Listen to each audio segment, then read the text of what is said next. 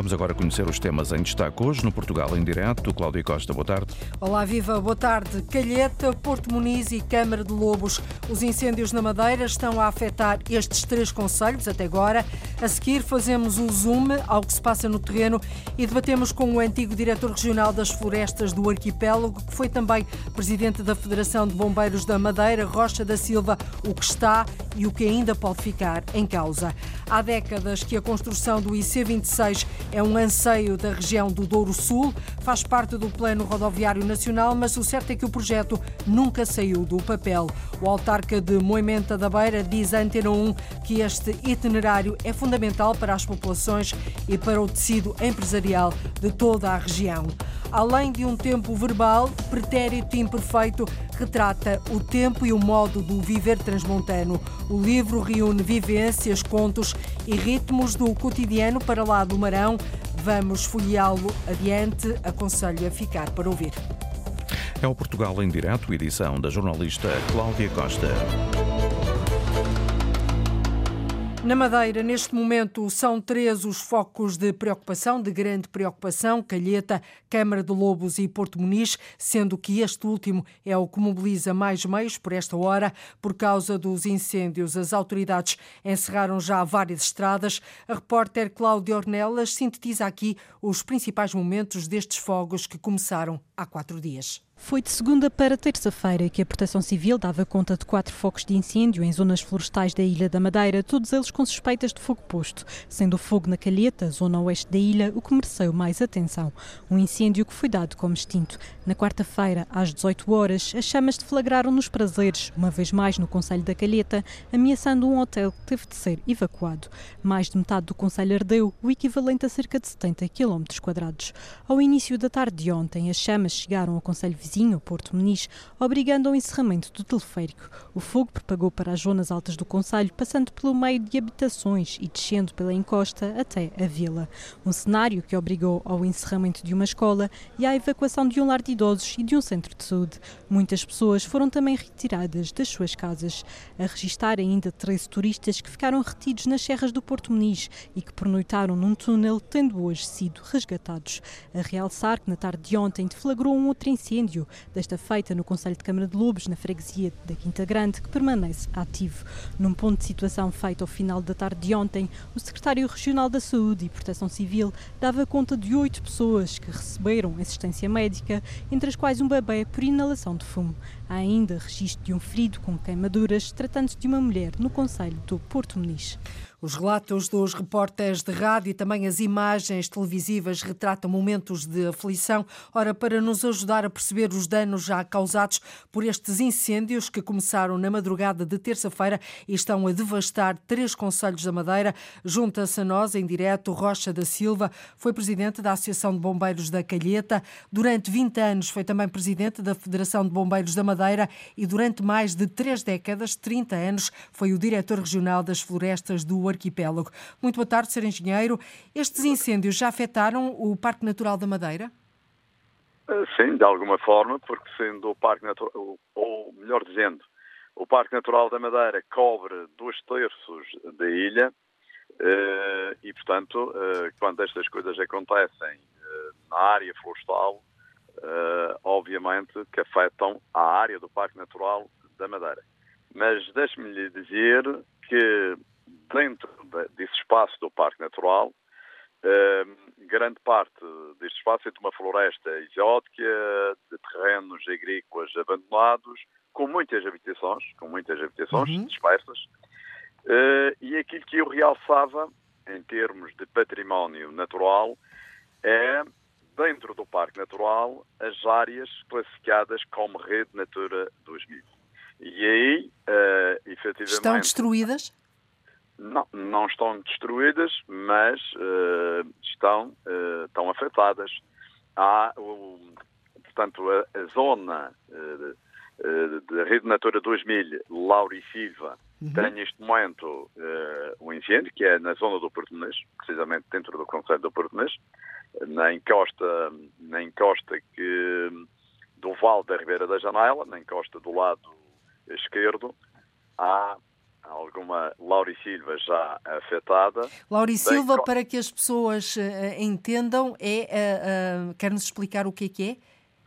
É floresta típica da Madeira, certo? É uma floresta natural. A Madeira tem cinco tipos de floresta naturais. A mais emblemática e a mais extensa é a lauricida, porque uhum. é dominada pelas louráceas, pelos loureiros, pelos tis, pelos vinháticos, pelos barbosanos, embora tenha, uh, tenha uh, muitas outras espécies. Sim. No fundo, tem cerca de 700 e tal. E nesta uh, altura, então, o que é que está em causa, Sr. Engenheiro? se esta frente que está a subir nem, nem, nem na margem esquerda ou na encosta esquerda do, do Val da Ribeira da Janela não parar, vai, portanto, afetar naquela, naquela localidade a área da Loricida que ali se encontra. Ou seja, e... uma grande perda uh, que poderemos ter aqui para, para a região e para o país. Pois, uh, obviamente, sempre que a floresta natural é afetada, uh, é um património que se perde, embora, embora seja de esperar que a natureza faça, faça o seu papel. E, e há aqui que alguma contenção dos incêndios tem que ser, portanto, bem planeada, porque normalmente estes incêndios começam sempre uh, nas áreas, uh, digamos, de, uh, utilizadas pela população, ou usufruídas pela população, ou seja, aqueles terrenos que um, outrora foram agricultados, que se encontram abandonados, não, não são cultivados, vão se enchendo de matagás e, matéria combustível, as, que depois dá origem a isto. Muita matéria combustível. As próprias populações deixam de poder usufruir desses espaços e é aqui que uh, ocorrem, uh, digamos, grande parte, talvez mais de 90% das ignições, uhum. e é neste espaço que elas ocorrem. Naturalmente, depois elas estendem-se por ação do vento, pela ação do calor. Está muito vento forte e quente, os maus acessos também, a falta de visibilidade que estão a dificultar o combate às chamas, como ouvimos no, no, retrato, no, dos, do, no relato dos repórteres da Antena 1. Uh, uh, senhor Engenheiro, o senhor, um, para além de diretor regional das florestas do arquipélago, um cargo que exerceu durante mais de 30 anos, foi também, uh, durante 20 anos, presidente da Federação de Bombeiros da Madeira. Como é que olha para para o, o combate e para a forma como uh, estes incêndios estão um, a levar e a, e a, e, e a, a devastarem a região?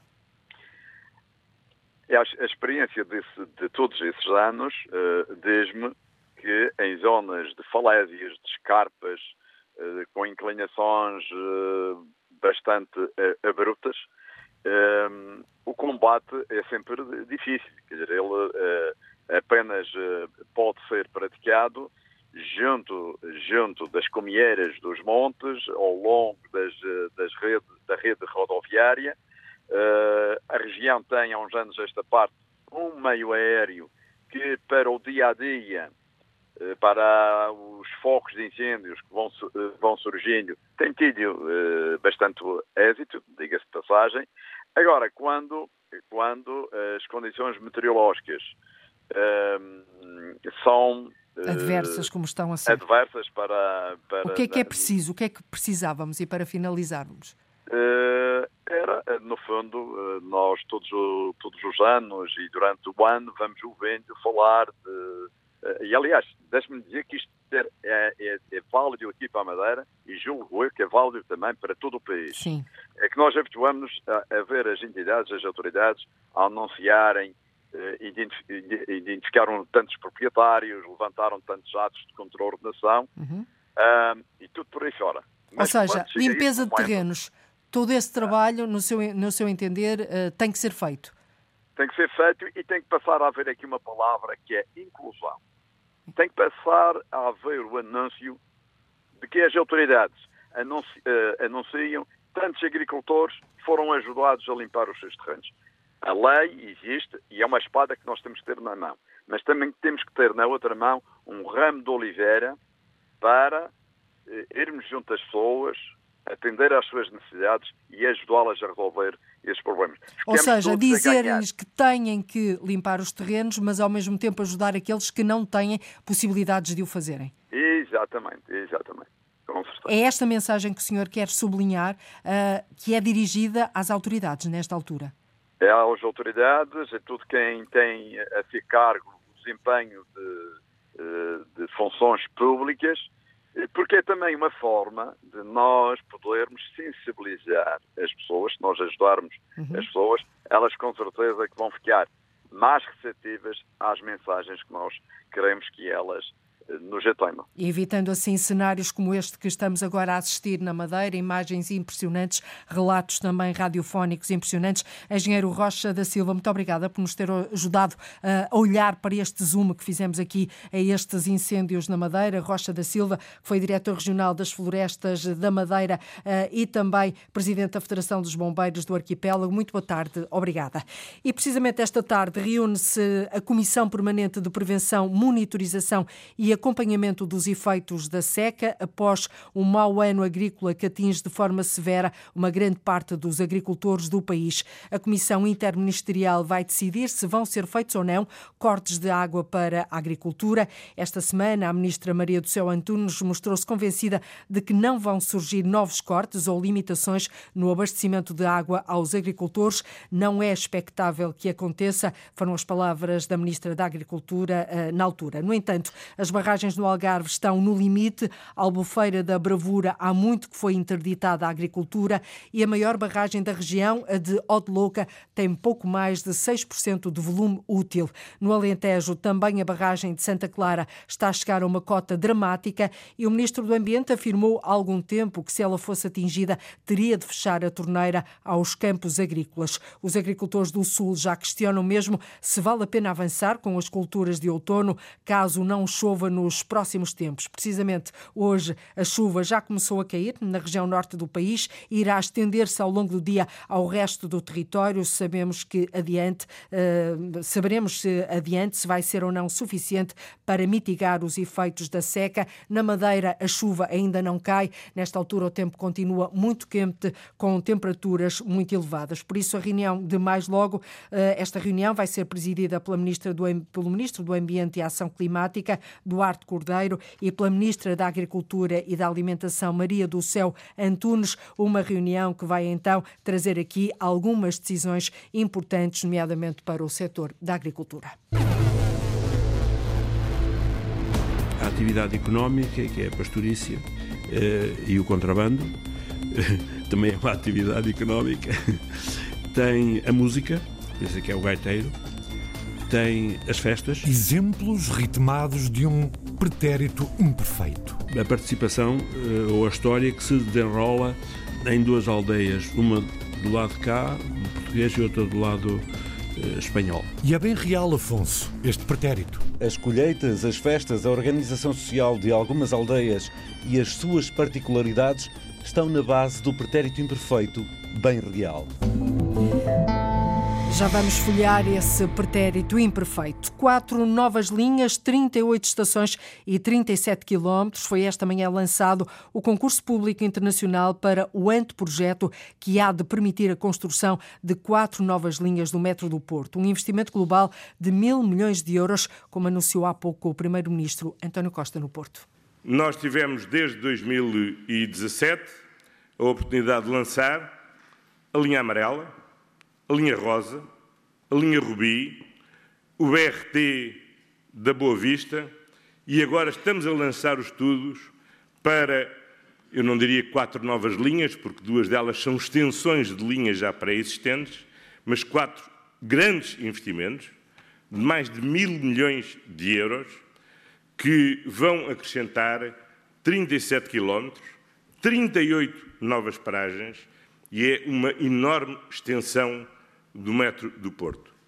Não quero arriscar, mas eu quase que diria que entre a linha amarela, a linha rosa, a linha rubi e estas obras, só nestes anos vamos duplicar a extensão que o metro do Porto que o metro do Porto tinha. O Primeiro-Ministro, há pouco em Gondomar, a lançar numa cerimónia que lançou o concurso público internacional para o anteprojeto que há de permitir a construção de quatro novas linhas do metro. Estas novas linhas devem entrar em funcionamento daqui a seis anos. A construção do IC26 aguarda luz verde também para avançar, mas aguarda há mais de três décadas, 30 anos. Uma estrada que vai permitir melhorar os acessos nas vias rápidas e nas estradas nacionais que passam em Amarante, Régua, Lamego, Tarouca, Moimenta da Beira, Sernancelha e em Trancoso, ou seja, um velho anseio da região do Douro Sul. O presidente da Câmara de Moimenta da Beira, Paulo Figueiredo, ouvido pela Antena 1, diz que todos os governos ao longo deste período sabiam desta necessidade, mas apesar de ser uma obra urgente, o certo é que ainda não viram luz ao fundo do túnel porque desbloqueava toda uma região que está atrofiada, diria, pelas dificuldades de acessibilidades que temos. Ou seja, é uma área territorial do país com um potencial enorme, onde nós temos empresários, onde, temos uma sociedade civil empreendedora e lutadora, e que, efetivamente, o facto de termos dificuldades nas nossas acessibilidades nos bloqueia e não permite que tenhamos aqui uma, uma região mais desenvolvida. A Estrada Nacional 226 atravessa as vias rápidas A24 e A25, que passam em Lamego até Trancoso. O autarca de Moimenta da Beira, Paulo Figueiredo, diz que mais de 70% desta estrada atravessa vias urbanas, o que torna as viagens um autêntico calvário no meio de freguesias, no meio de conselhos, onde temos semáforos, onde temos passadeiras, onde temos parques de estacionamento, é, quer dizer, e o trânsito é, na sua maioria, de lento, porque as pessoas têm que cumprir o código de estrada, para além do risco ou do perigo que há de não se poder andar com uma velocidade mais aceitável. E isto é um entravamento para a mobilidade das pessoas e das empresas, porque as empresas também têm viaturas pesadas, pois é um tráfego também com muito, é uma, uma via com muito tráfego pesado. Nós temos aqui setores da nossa economia que obriga a termos muito tráfego pesado. E tudo isto torna-se mais moroso a mobilidade das populações e o tecido empresarial e económico da região do Douro Sul continuam assim a marcar passo. O itinerário complementar 26 seria o elo de ligação dos conselhos do norte do distrito de Viseu e sul do distrito de Vila Real. O projeto faz de resto parte do Plano Rodoviário Nacional há 30 anos que espera por sair da gaveta. A Comissão de Utentes dos Serviços Públicos de Santarém vai fazer esta tarde às 5h30 uma vigília em defesa do Serviço Nacional de Saúde. Rui Raposo, da Comissão de Utentes, diz que, além de denunciarem, exigem a resolução dos problemas relacionados com o Hospital Distrital de Santarém. Em primeiro lugar, a questão da necessidade da normalização do funcionamento da urgência do hospital, que eh, tem sido anunciada e denunciada nos últimos dias, que nós eh, reivindicamos que seja rapidamente resolvida, tendo em conta que são os utentes que estão a sofrer as consequências desta situação, designadamente com a deslocação de doentes para outras unidades hospitalares quando acorrem à urgência do Hospital de Santarém. Rui Raposo lembra que são os utentes que estão a sofrer as consequências desta situação, tendo em conta que estão a ser deslocados para outras unidades hospitalares quando recorrem à urgência do Hospital de Santarém. Quanto ao número de pessoas sem médico de família no agrupamento de centros de saúde da Lesíria, o número está a aumentar, segundo a Comissão de Utentes, em agosto e setembro esse número subiu mais de um milhar. O Alto Minho e Tui, na Galiza, querem dinamizar a economia da região e, para isso, as associações empresariais dos dois lados da fronteira criaram um agrupamento europeu de interesse económico. Dá pelo nome de Mercatos e é apresentado hoje em Valença, Paula Verã. A ideia é criar uma espécie de mercado único, já que, dizem os empresários, não existe uma linha divisória entre fronteiras. Antes, pelo contrário, são mercados que se devem agrupar e complementar.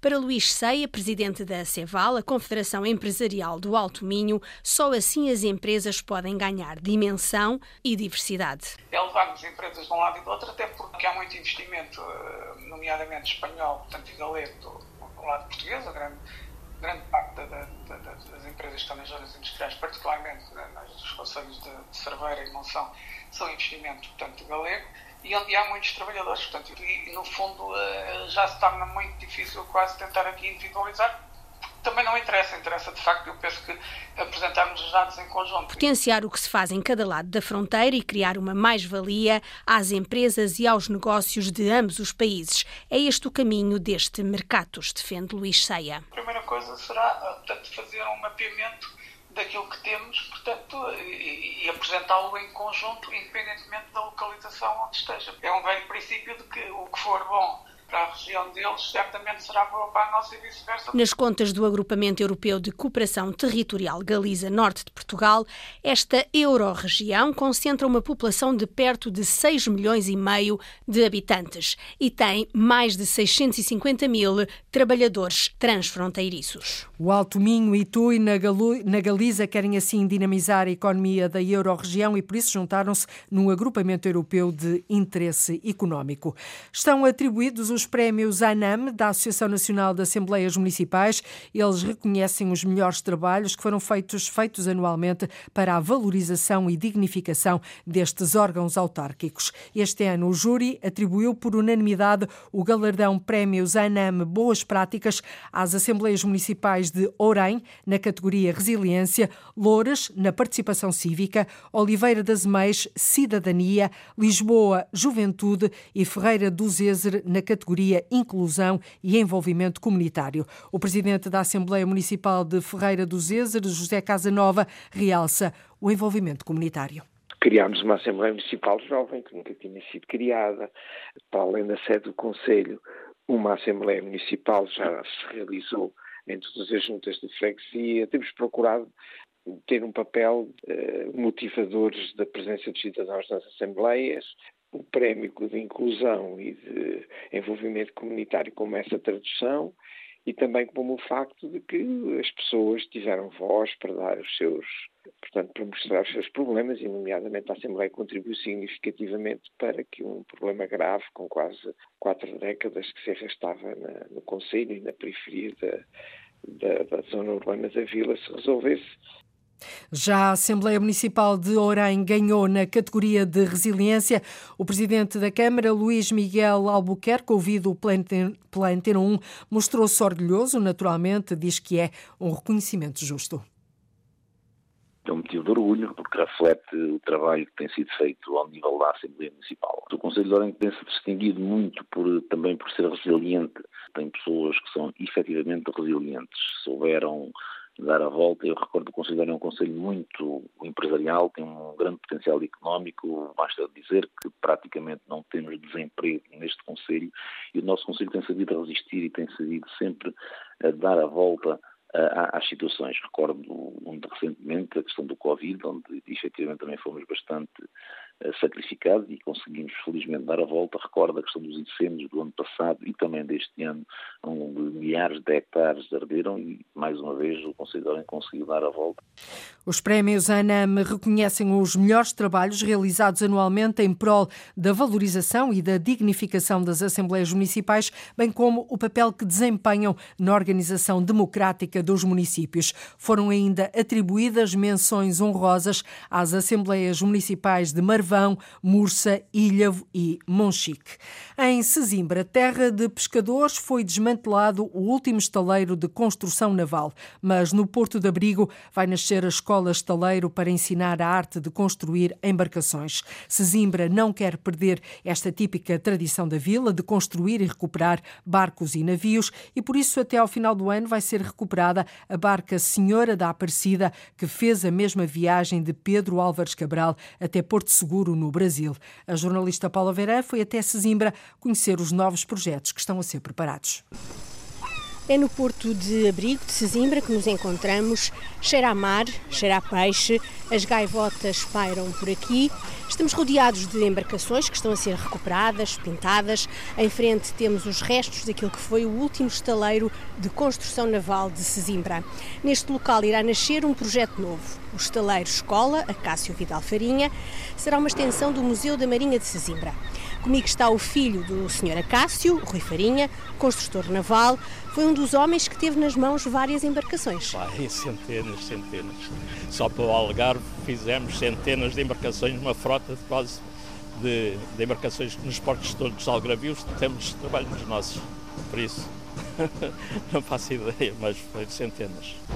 Eu sei que antes do estaleiro aqui, uh, o estaleiro de construção naval ser destruído, ainda houve uma embarcação que foi aqui replicada do tempo em que uh, os portugueses chegaram ao Brasil, Mas a Porto a Seguro. Da a senhora da Aparecida, que por sinal está aqui. E ela, Foi. fez, ela passou pelas suas mãos para se fazer ao mar? todo o trabalho feito por mim. Quem dera muitos apartamentos a ter as condições que ela tinha por dentro. Agora ficámos curiosos, Sr. Rui, o que é que tinha lá dentro? Olha, tinha alojamento para cinco pessoas, com uma mesa de sala central. Tinha uma casa de banho com poliban, lavatório e, portanto, a sanita, com água quente e água fria. Tinha uma cozinha equipada com fogão a gás, com frigorífico, com lava-louça, tinha micro-ondas e um forno elétrico. Tudo feito para mim e eu há que andei torcido lá por baixo, nem os eletricistas nem nada conseguiam dar a volta. Digo assim, "Epá, isto é pior do que uma sapateira. Aqui dentro que a gente não consegue. E o senhor depois Ah, viajou para até Porto. Seguro? Não, eu não, eu só fiz o trabalho. A viagem levou 42 dias e voltou, portanto voltou que ela está aí. Connosco está também o presidente da Câmara Municipal de Sesimbra, Francisco de Jesus. Então, o que é que vai acontecer aqui onde estava o último estaleiro de construção naval? Foi todo deitado abaixo e agora o que é que vai e acontecer? agora vai ser todo reabilitado, vai ser construído totalmente novo. Vem na sequência da implementação do Museu Marítimo também de Sesimbra, que no essencial é termos aqui um estaleiro escola com o nome do, do, do Acácio Farinha, o pai do Rui. No, no essencial estamos a falar de um museu vivo, ou seja, ainda hoje temos felizmente um conjunto de proprietários de embarcações típicas sesimbrenses, portanto sejam as aiolas, as típicas aiolas barcos pequeninos, onde temos também a, a própria regata, onde há sempre um esforço de manutenção também deste tipo de embarcações, mas depois temos as barcas de maior dimensão, particularmente aquilo que é construção em madeira, que é a construção tradicional de Sesimbra, dos, dos barcos antigos de Sesimbra, da pesca de Sesimbra. E este eh, novo projeto que vai nascer aqui já tem uma data? Eh, com que dinheiro é que ele vai ser construído? Este vai ser estritamente com fundos eh, capitais municipais, portanto não são com a candidatura. Nós gostaríamos e tínhamos esta expectativa que pelo menos no próximo ano, no próximo ano, na época alta, portanto entremos na época alta do verão, já com, o- estaleiro Cássio Farinha a funcionar, o estaleiro Escola Cássio Farinha a funcionar. E, e esta embarcação que está aqui, que já foi a Porto Seguro, é para ser recuperada? Esta embarcação é para ser recuperada, ela vai ter que acontecer até ao final do ano. Há um projeto que também temos associado, e eu estou a dizê-lo em primeira mão, mas que temos em carteira, e que vamos precisar, obviamente, do estaleiro escola, desta dinâmica, que é a certificação efetiva dos barcos de Sesimbra. Portanto, ou seja, nós termos eh, cada aiola que se mantenha, cada barca tradicional, eh, haver uma certificação, mas é assim que nós também fazemos passar aquilo que é a nossa, a nossa identidade e a nossa cultura. A caminho está a certificação dos barcos de Sesimbra, uma notícia dada agora em primeira mão à Antena 1 pelo autarca de Sesimbra, que prometeu também a recuperação até ao final deste ano da barca de Nossa Senhora da Aparecida, que viajou até ao Brasil. Reportagem da jornalista Paula Verã em Sesimbra, terra de pescadores, no Porto de Abrigo da Vila, vai nascer a Escola Estaleiro para ensinar a arte de construir embarcações.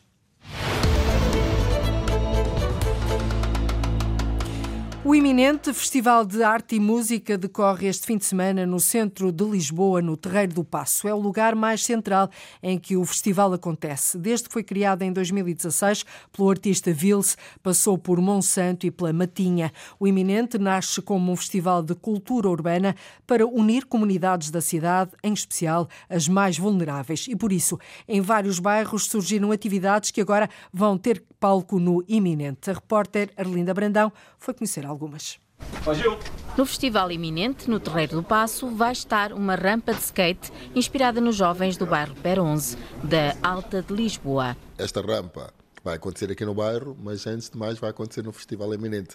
É quase trazer a personalidade dos miúdos para a rampa que vai estar no Eminente. Mauro Uá, da Associação de Moradores do PER11, o PER, programa especial de realojamento nos anos 90, retirou milhares de pessoas de barracas para as realojar em prédios. O PER11 realojou moradores da antiga Charneca e a Meixoeira. E o Festival Iminente quer também ser um motor de mudança ao levar a arte a cinco bairros sociais de Lisboa através de vários workshops. Foi trazer uma, uma referência nova ao nosso bairro. Então é isto, de certa forma, que o, o iminente traz nos workshops de bairro, em que eles apresentam-nos uma lista de artistas que tentem encaixar da melhor forma com a nossa comunidade, com os nossos jovens, que a gente possa trabalhar. Cerca de duas dezenas de jovens fizeram rampas de skate em miniatura e decoraram-nas a pensar na que gostariam de ter no bairro. Com essa inspiração, diz, fez uma rampa para estar no Terreiro do Passo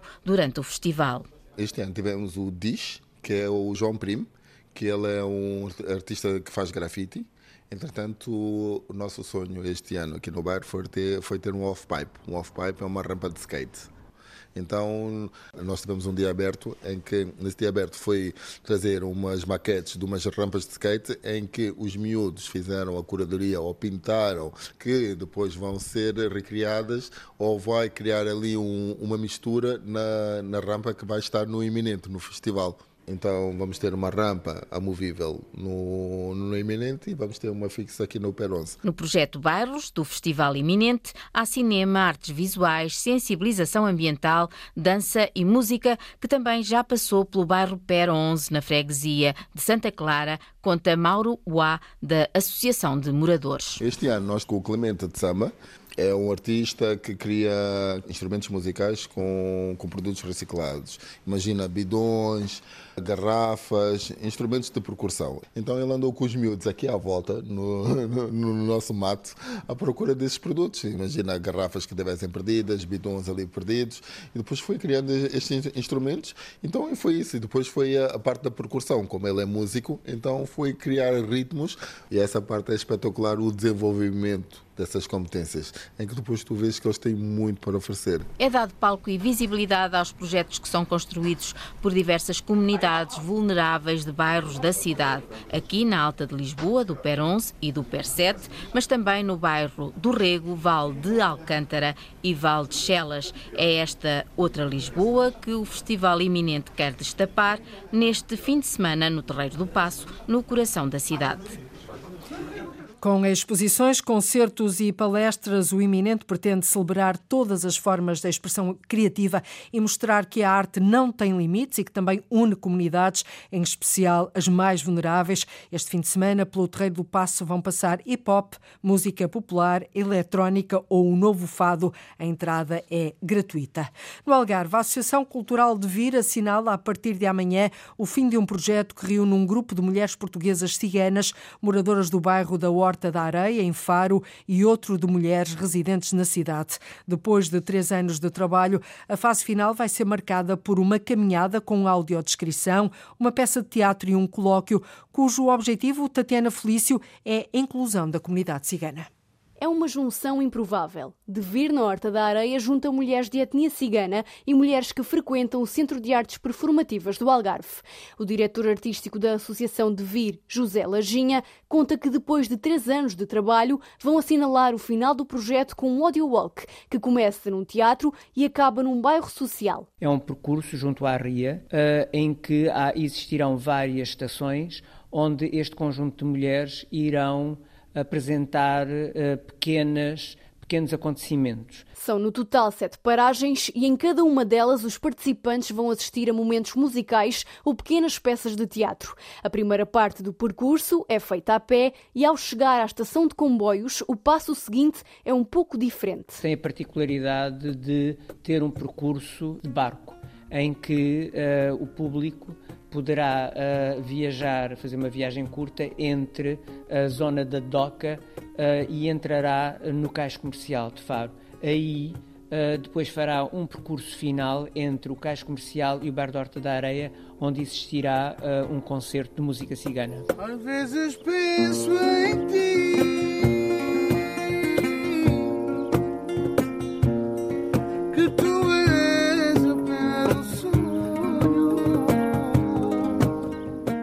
São cerca de 20 mulheres unidas numa iniciativa que pretende promover a inclusão e a igualdade. Para além do Audio Walk, que se realiza este fim de semana, em dezembro vão acontecer outras atividades.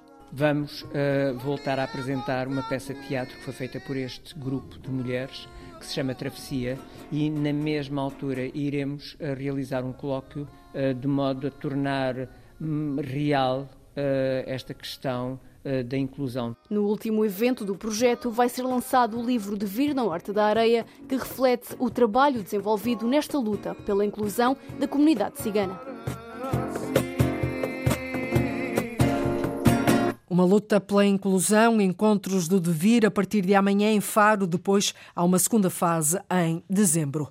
Pretérito Imperfeito é o 12 e o último livro de António Tiza. Desta vez, o etnólogo transmontano percorre os 12 conselhos do distrito de Bragança com histórias da tradição e do passado, mas que ainda continuam no presente. Com uma boa dose de realidade, a ficção do autor leva muitas das personagens até às peripécias da vida junto à fronteira e à intensidade do cotidiano em pequenas comunidades, Afonso de Sousa. As colheitas, as festas, a organização social de algumas aldeias e as suas particularidades estão na base do pretérito imperfeito, bem real. A partir dessa realidade, construíram-se várias uh, ficções. António Tiza, o investigador das tradições das festas dos rapazes, das máscaras e costumes da raia transfronteiriça do Nordeste português, traz neste livro várias vidas vividas no passado e que se espelham no presente. Há, nos contos, uma sempre presente comunhão com os irmãos espanhóis, bem visível no da aldeia fronteiriça da Moimenta, no Conselho de Vinhais.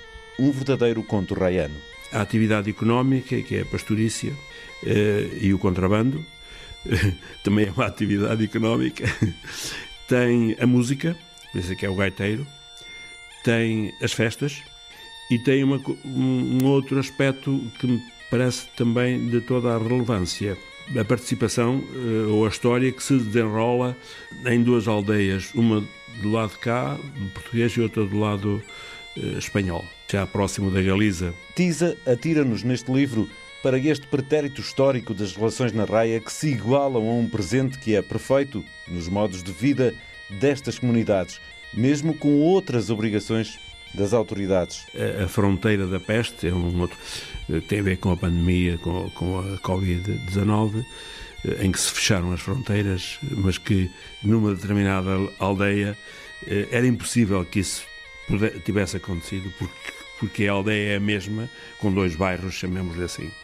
E que, portanto, aí a fronteira não podia existir. Há uma raia, simplesmente, essa raia, que era uh, transponível, uh, porque sempre foi embora as autoridades o tivessem tentado. São 18 contos ficcionados numa realidade transmontana peculiar pela escrita de um autor que sente e conhece como ninguém as histórias de um povo, também ele muito particular.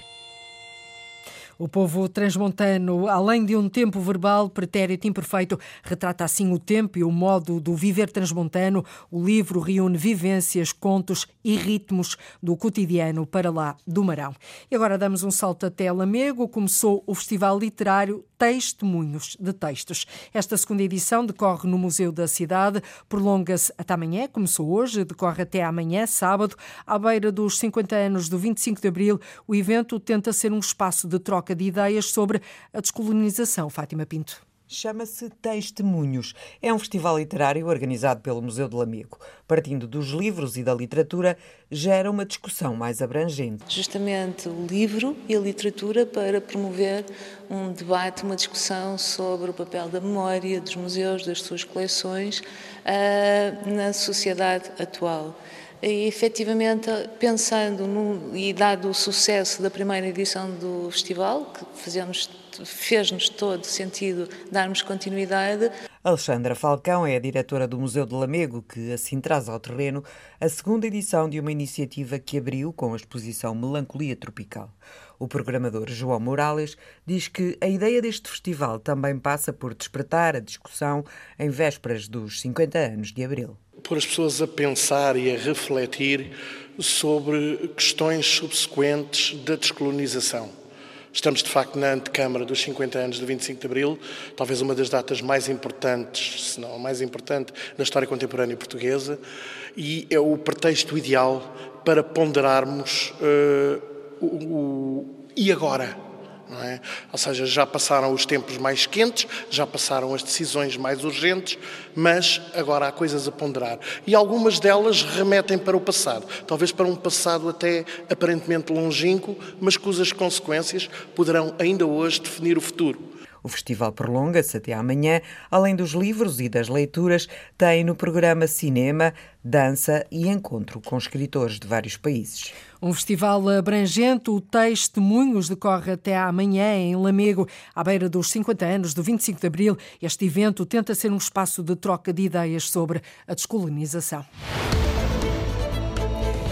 E é sobre o país que lhe falamos todos os dias aqui na rádio, a partir da 1 e um quarto. Ligamos o norte e o sul, o litoral, o interior, o continente e as ilhas. Já seguirá tempo de antena aqui na Rádio Pública. Nós voltamos na próxima segunda-feira. Passe um bom fim de semana. Boa tarde, Cláudia Costa, Portugal em direto na Antena 1. Bom fim de semana. Liga à informação. Ligue à Antena 1.